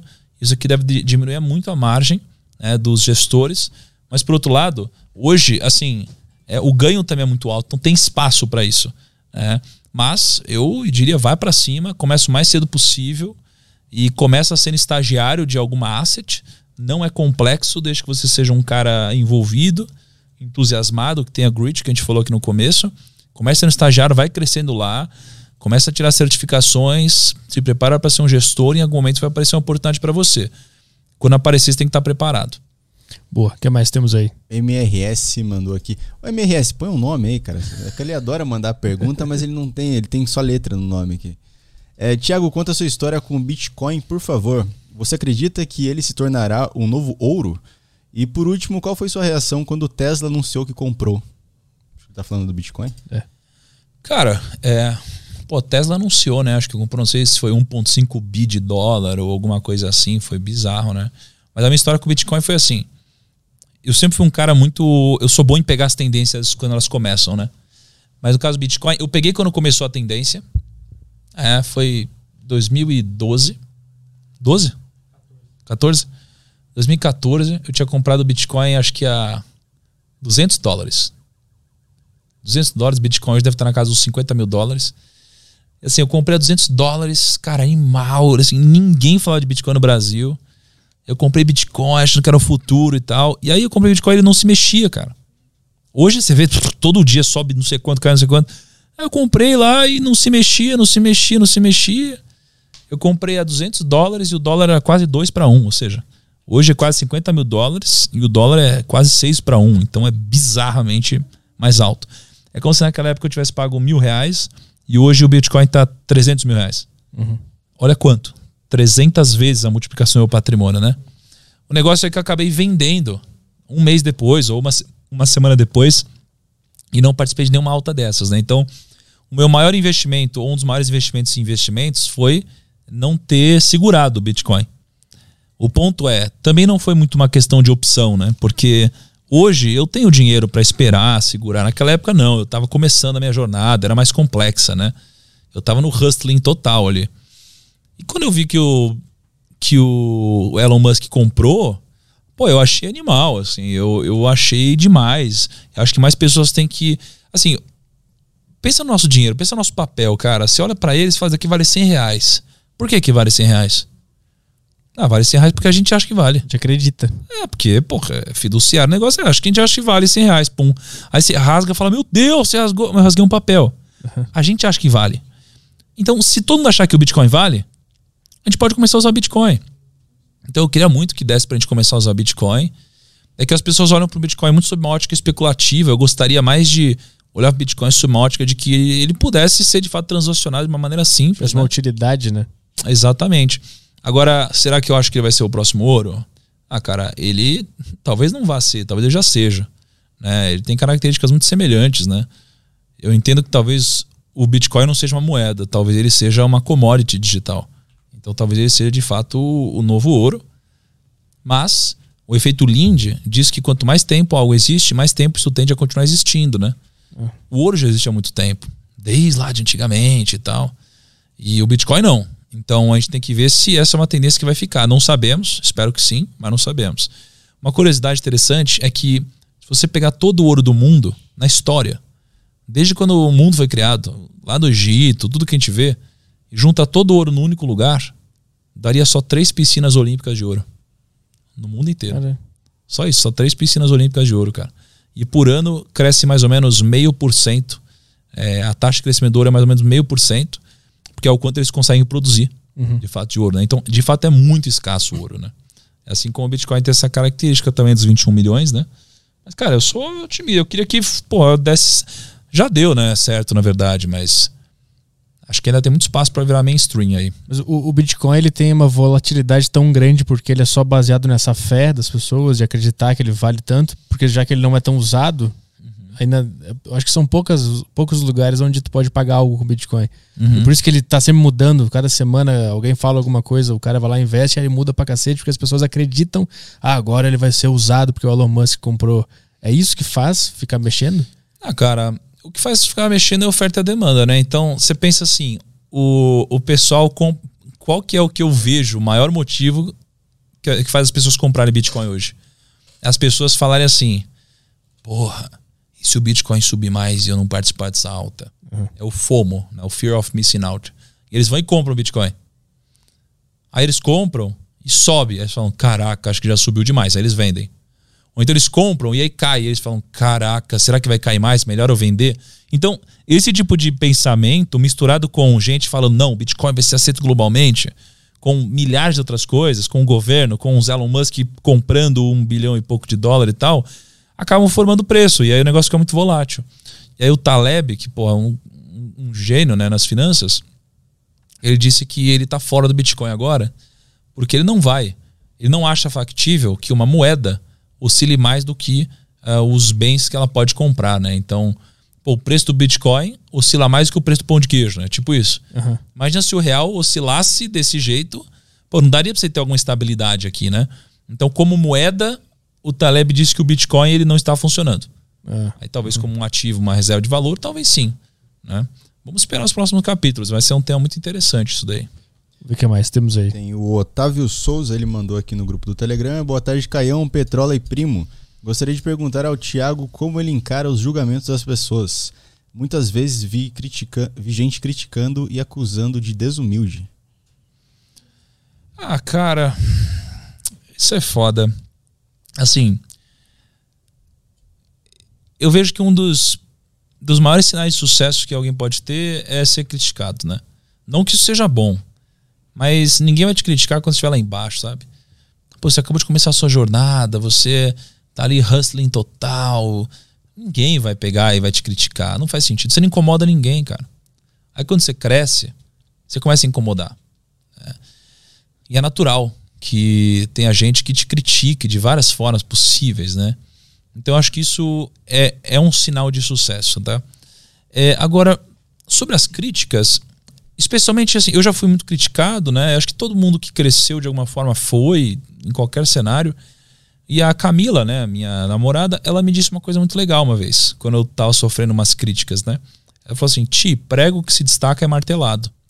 Né? E de fato é isso que acontece, né? Ninguém quer criticar alguém que está começando, quer criticar alguém que atingiu alguma coisa, né? Porque você passa a incomodar os outros. Geralmente você está numa posição que outros gostaram de estar, né? E aí você começa a ter vários tipos de sentimentos, né? Inveja, né? As pessoas acham que é injusto, aí tem gente que acha que é melhor que você. Então acho que acontece de tudo. Como que eu entendo as críticas? Eu entendo que eu não devo ouvir críticas de quem nunca construiu nada. Né? Então, a maioria das pessoas que criticam são um monte de gente que nunca chegou em nenhum lugar. Gente que nunca teve algum resultado. Né? Então, é muito mais importante quem faz a crítica do que qual é a crítica. Né? Então, se quem fez a crítica tem sucesso no que faz, eu vou dar ouvidos à crítica porque isso daqui vai me fazer crescer. Mas na maioria das vezes, é gente que tem uma vida tão ruim que precisa tentar te inferiorizar para se sentir superior de alguma forma. Né? Então a crítica faz parte do jogo, vai ficando fácil lidar ao passar do tempo, com o passar do tempo, mas nunca é algo que fica 100% easy para você. Né? Uhum. Então é o que eu lido muito bem hoje, em relação a como eu lidava antes, é, mas nunca ninguém vai estar livre de crítica. Se você quiser ter sucesso, você vai ter sempre uma crítica envolvida e você precisa aceitar que o mundo é assim, infelizmente. Mas que essa pessoa que geralmente é o crítico ferrenho, é o hater, dificilmente ele vai atingir alguma coisa grande na vida, porque pô, ao invés de usar o tempo dele querendo crescer, ele está usando o tempo dele te perseguindo, né? E não faz sentido. Você deve focar no que você quer fazer, não em perder tempo querendo machucar alguém de graça. Quem vai mais se ferrar é você. Então muitas vezes estou sendo criticado, recebendo algum tipo de rage, mas eu estou crescendo, estou ganhando dinheiro, estou trabalhando e a pessoa está perdendo tempo fazendo isso. Então, geralmente as pessoas ficam no mesmo lugar até uma hora que elas cansam. Uhum. Né? E, e, eu continuo no mesmo lugar, crescendo, trabalhando e, e na direção, né? Eu também, eu também acredito que quando a pessoa começa a fazer coisas pela própria vida, ela para de criticar os outros e começa a se inspirar nos outros. Isso é uma coisa que eu aprendi. Perfeito. Eu perguntei pro Birman, né? O Birman, pô, ali da Arezo, né? Bilionário e tal. Eu falei, Birman, como que faz para lidar com inveja? Ele falou assim: transforme a inveja em inspiração. Então, ao invés de invejar a sua vida, eu devo usá-la como inspiração. Se você fizer essa pequena modificação, isso vai ser legal. E às vezes você não precisa admirar tudo na pessoa, mas você pode pegar o que você gosta, o que você acha que faz sentido como inspiração para você. E o resto você não precisa levar para sua vida, né? O que mais temos aí? Tem o Vinícius Coimbra que ele falou: Boa tarde, boa, boa tarde, Thiago e Petri. Gostaria que você falasse sobre criptomoedas nos investimentos. Há poucos anos havia muita gente que trabalhava, trabalha, é, tratava o Bitcoin, por exemplo, como pirâmide. Hoje vemos grandes fundos e investidores levando o assunto a sério.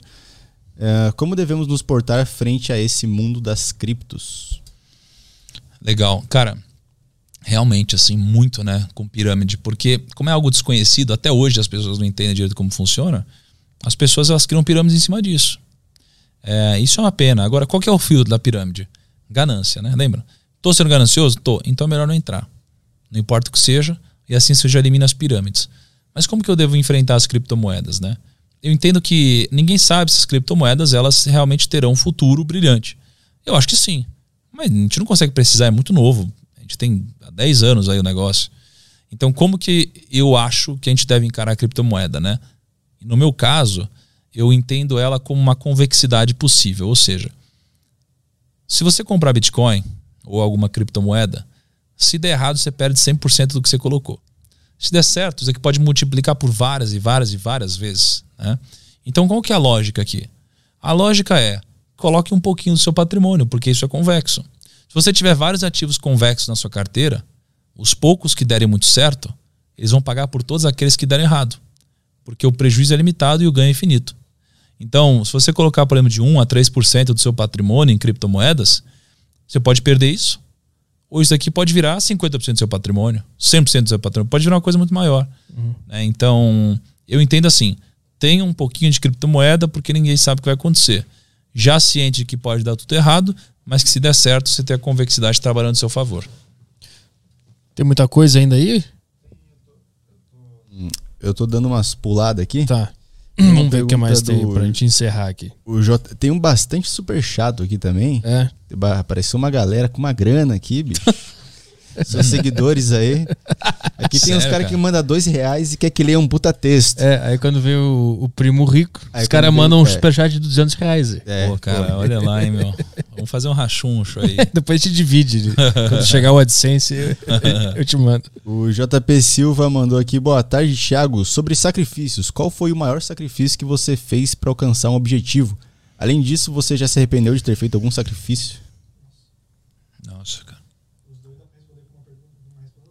Qual? Qual? Saúde. Saúde? Tá. É, acho que saúde foi um deles. Acho que saúde foi um deles, mas na minha leitura eu acho que o maior sacrifício que eu fiz foi abrir mão da minha. É, como eu posso dizer? Da minha privacidade. Acho que esse foi o maior. O maior preço que eu paguei foi abrir mão da minha privacidade, porque. Cara, é um caminho sem volta, é foda. Assim, um ser humano normal geralmente tem o sonho de ser rico, né? Por quê? Ah, porque se eu sou rico, eu vou, eu vou embalado, faço festa, pego todo mundo, eu viajo pra onde eu quiser, faço um monte de cagada, me divirto, bah.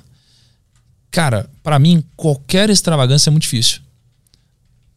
Porque imagina, eu, um cara de finanças, o primo e tal, se eu fico bêbado publicamente, se eu me divirto mais que a conta, se eu cometo algum erro de português, uhum. sabe? Se eu tiro catota do nariz, é tipo assim, qualquer coisa, né? Se, pô, é, a família, né? Se pô, expõe às vezes a família, a mãe, é, o irmão, filho, né? Um dia que tiver e tal. Qualquer coisa é polêmica, né? Porque dá clique, dá clique, né? E o sonho das pessoas é desconstruir alguém que tem uma boa imagem, né? Todo mundo quer pegar alguém que, que é família e mostrar que na verdade não era. Alguém que se diz rico, na verdade é pobre. É, todo mundo adora fazer isso. Então, você precisa andar muito na linha. Muito, muito na linha. E não que eu não ande, mas assim, a gente é ser humano e todos os seres humanos erram, né? E, e quando você abre mão da sua privacidade, é um caminho sem volta. Né? Então, eu gostaria de causar o impacto que eu causo sem ser público. Uhum. Gostaria. Mas o preço que eu pago para que eu possa causar esse impacto é ser público. Né? Então, não tem como, né? Às vezes você tá triste na rua assim, aí vem alguém, primo, e pô, você tem que estar tá feliz. Senão a pessoa vai achar que você é um arrogante, arrogante. grosso. Né? Então uhum. acho que o maior preço que eu paguei foi esse. Agora, específico, aí teve um momento que foi a saúde que foi bizarro, cara. Que a gente fazia o desafio das 5 e 6 da manhã, né? Imagina, 21 dias seguidos, 5 e 6 da manhã. Paralelo a isso, a gente fez 100 eventos no ano. E aí eu fazia live do aeroporto, terminava o evento 3 da manhã. Cara, aí pegava o carro até não sei onde, aí pegava um avião tal. A gente ia comprar um avião esse ano, né? Pra, pra poder aguentar isso daqui. E aí, junto com tudo isso, deu pedra no rim. Bicho, assim, eu não sei. Quem já teve pedra no rim sai, vontade de morrer. Então, assim, foi foda. Esse foi um sacrifício específico. Eu não vou dizer que eu me arrependo tudo, fudeu, assim. Isso daí machucou muito na época, assim, demais, demais, demais. Mas eu não vou dizer que eu me arrependo, não, porque, pô, foi um ano que a gente causou muito, assim, positivamente. A gente causou muito positivamente. Então não me arrependo, não, mas acho que foi o maior sacrifício, assim, de saúde, foi bizarro, cara. Eu só vou ler mais uma pergunta aqui do Telegram e a gente já pula pro, pro tá, YouTube, beleza? Tá, vai lá. É, o Arthur mandou aqui, Thiago, qual a sua percepção acerca do futuro do marketing digital? Quais profissões você pensa serem promissoras para a próxima década? Nossa. Bom, marketing digital, otimista. Uh, marketing digital não é um fim e é sim um meio, tá? Com marketing digital a gente já fez muitos milhões de reais. É, todo mundo que eu conheço marketing digital que é bom já fez muitos milhões de reais. Isso daqui ainda vai continuar por alguns anos. O marketing digital vai se transformando mas em algum momento o marketing digital vai virar só marketing, porque não existe mais marketing digital, esse é o marketing hoje, né? É, então, não tem barreira de entrada no marketing digital, é ridiculamente fácil, qualquer um pode. Você é um menino de 13 anos? Pode. Pega aqui, estuda pela internet, no YouTube, você vai aprender. E você vai ganhar muito mais dinheiro do que provavelmente o seu pai. Isso é bizarro. É, é muito fácil ganhar dinheiro hoje com marketing digital. Né? E o problema é que tem gente que pega essa facilidade de ganhar dinheiro com marketing digital e mistura com a ganância. E aí é onde dá aquela mistura explosiva. Aí o pessoal começa a transformar marketing digital num fim em si mesmo. Uhum. E começa a te vender coisas malucas, tipo, compra esse curso para você ficar rico, porque no seu caso você lá, e na verdade ele ficou rico vendendo esse curso para você, e aí começa a virar uma parada muito ruim. E aí você tem vida curta. E as pessoas não entendem que a vida tem que ser longa. Não tem porque você queimar o seu brand para ganhar dinheiro no curto prazo. Você não precisa dar uma, uma, grande tacada agora. Você pode dar uma tacada consistente, né? Então, assim, marketing digital é um ótimo meio, não é um ótimo fim. Tá? Então, assim, eu acho que é um pouco disso. Uh, a profissão do futuro, cara, é difícil dizer. É, cara, eu acho que diria que marketing é uma profissão de sempre aí. Não é só do futuro, é do presente, é do passado. É, eu gosto muito de marketing. E, e, finanças também, sempre vai ser. Sempre. Ela vai se transformar, mas sempre vai ser. Então, se você detiver o conhecimento de finanças e se você detiver o conhecimento do marketing, você sempre vai ter espaço para ganhar muito dinheiro. E se misturar os dois, então, que é um pouco do que a gente faz hoje, é explosivo. Isso aí, vamos pro. Super chatos super rapidão. chatos do YouTube aqui. O Orlando Rueb, espero que tenha falado certo, é, mandou aqui: Boa noite, Petri e primo. Tiago, dia 15 de dezembro de 2019, você postou que o primo que chegasse aos 500k com 19 anos poderia tomar um café com você. Nessa data tirei um print e tive certeza que chegaria nesse resultado. Ano passado, aos 17, consegui. Aí ele mandou um outro superchat. Te enviei. Só com o dinheiro que ele ganhou. É. Não, ele mandou um de 50 e um de 100 aqui. Porra. Te enviei mensagem todos os dias durante dois meses para tentar entrar em contato com você e não consegui. Em uma live sua no YouTube, você leu meu superchat e me orientou e me orientou te mandar em todas as redes. Mandei, mandei, vocês visualizaram, mas não consegui resposta. Acredito. Me dá uma luz, por favor, obrigado. Tá. Fala assim, ó, manda uma mensagem agora pro. Qual que tá, Kaique? Seu, Kaique? Kaique, ponto editor? Ó, o Kaique tá aí comigo. Manda uma mensagem pro Kaique, ponto editor. Valida isso com o Kaique. O Kaique vai garantir que não foi feito de forma ilegal esse dinheiro. e aí você tá convidado pra gente tomar um café assim que passar o Covid lá no escritório. A gente ó. trocar uma ideia. Obrigado pela persistência. E parabéns por ter chegado nesse resultado tão novo. Oh, eu boa. com essa idade aí tava jogando Tibia, cara. É boa. Ele mandou mais um aqui de 30 aqui. Você é muito fera, te admiro demais. É, você e o Flávio no, clube, no Clubhouse foram excepcionais e deram vários insights ótimos. Que bom, cara. E o outro aqui, o Fábio Infante de Oliveira. Como focar mais em branding do que marketing pode ajudar a gerar equity? Equity, equity. equity. equity. Cara, é simples. Uh, equity é valor de, de mercado, valor de negócio, né? É, quando você foca em marketing, você pode acabar correndo o risco de focar só no curto prazo, né? Se você foca só no curto prazo, você não está gerando valor de negócio. Uh, o branding, ele é, uma, é um peso de imagem que você carrega com você, que você consegue transformá-lo em valor para a sua companhia. Né? Então, deixa eu dar um exemplo. A gente no Primo, a gente sempre foi muito bom em marketing e a gente vendia bastante, mas a gente não era necessariamente uma empresa, porque o investidor não poderia comprar uma parte da nossa empresa e ter previsibilidade de resultado. Como a gente investiu no nosso branding, a gente pôde ficar mais conhecido no mercado, ser respeitado no nosso segmento e aí sim transformar essa autoridade, esse branding, em resultado do nosso negócio, porque a gente começou a utilizar esse branding para potencializar outras empresas dentro do nosso grupo que geram resultados consistentes. Tá? Então, se a gente não tivesse branding, a gente só teria gerado um caixa do curto prazo, mas não teria um valor de negócio. O equity é basicamente o valor da sua empresa e não quanto você fatura. O equity ele é sempre maior do que o valor que você fatura. Né? Porque é, se você faz 10 milhões de reais de lucro num ano, é, a sua empresa ela tende a valer muito mais, talvez 200 milhões de reais. É, e isso é que só vai acontecer se você investir mais no seu brand do que no seu marketing de curto prazo. O marketing de curto prazo ele vai ferir um dos princípios da regra do jogo, que é o imediatismo, por exemplo. Né? Uhum. Então invista no seu brand, invista no seu nome, é, porque no marketing digital, o grande erro que eu vejo que as pessoas cometem é que elas focam no curto prazo. Se você focar no longo prazo, você vai se diferenciar, talvez não hoje, mas daqui a um ano, você está na frente de muitos do seu segmento. O, o, o, branding é a imagem que as pessoas têm da tua empresa, do teu nome. É Exatamente. Isso, é isso. É, o branding é é o seu posicionamento, é o valor que você tem de imagem, é a autoridade, a percepção que você gera nos outros, né? E então, quando você fala, por exemplo, do Roger Federer no tênis, uhum. porra, ele tem um branding foda. É, ele não tem, às vezes, mais audiência do que um jogador de futebol, mas os preços de patrocínio dele são maiores do que a maioria dos jogadores de futebol. Ele tem um branding muito foda, um branding muito forte. Às vezes você tem uma, um personagem de entretenimento no Brasil que tem muito seguidor, tem 10, 20, 30 milhões de seguidores, mas ela não tem tanto branding quanto alguém que tem, sei lá, 2 milhões de seguidores. E essa pessoa de 2 milhões vai ganhar mais por causa do branding. Uhum. Então não é só o número, né? Então o branding tem um peso muito grande. As marcas e as empresas querem se associar a quem tem um brand positivo, não só a quem tem audiência, né? Porque audiência por audiência, os sites mais acessados do mundo são os pornográficos, né? Tirando as redes sociais. E é difícil você ver algumas grandes empresas se associando a isso.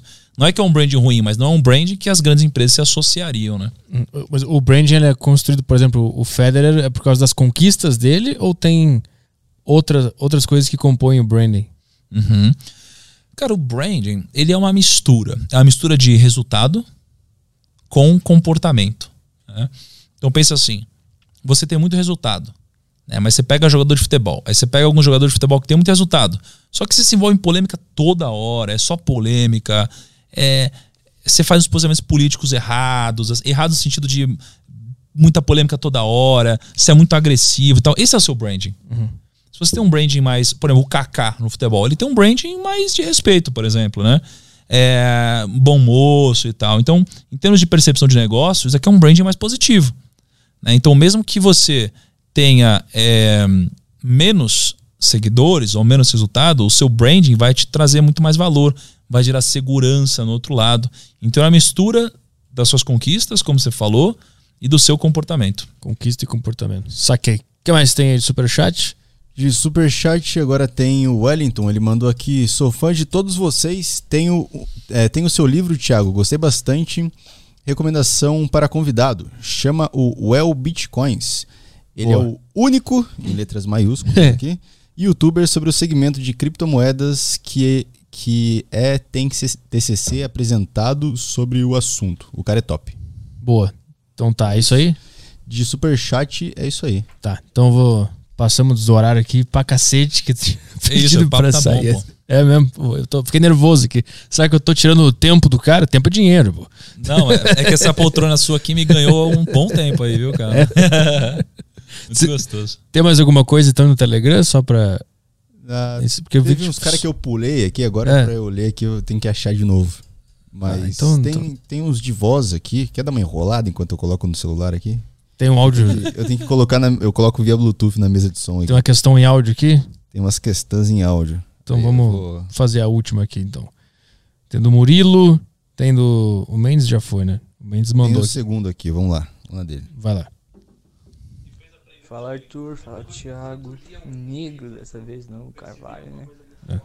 Mas enfim, é, eu queria saber que livros que o Thiago Negro recomenda para aprender mais sobre fundo imobiliário. Ah, fundo imobiliário especificamente. Nossa, livros, cara? Puta, livro acho que nenhum, cara, de fundo imobiliário. Eu não lembro de ter um, lido um livro de fundo imobiliário assim Assim como eu já li vários de ações, né? Fundo imobiliário, sinceramente, é quando você joga no YouTube. acho que tem muita coisa, tem coisa legal. Pra cacete no YouTube, no YouTube né? Eu ia pelo YouTube, assim, tem muita gente boa de fundo imobiliário. Jogar fundo imobiliário. Tem um canal bom, inclusive. Qual que é aquele canal bom lá, Kaique? É o Primo Rico, esse é um canal legal aí. Tem bastante coisa sobre fundo imobiliário. Bastante coisa legal. É. Inclusive, eu não li nenhum livro sobre fundo imobiliário, mas eu vi esse canal aí. Esse canal é, é maneiro, né? Por isso que eu tenho bastante fundo imobiliário agora. Ah, aí sim, cara. Seguraram bem nessa queda. Oh, já, já tô recebendo os, os meus dividendos, dividendos lá. Tá aumentando a. Como é que é a. A é, bola de neve tá a acontecendo. Bola de neve, pô. Isso é incrível. Antes era dois reais, cinco reais, agora estamos em 500 reais. Estamos chegando lá. Caraca. Estamos indo. Você tá ma- quase mais rico que o Kaique. É, falta um pouquinho aí. Então tá. É isso aí. Valeu, Thiago. Isso aí? Obrigado por vir aí. Obrigado, mano. Valeu pelo convite, viu? Obrigado por vir. Muito feliz com isso. Uma, um marco da minha vida.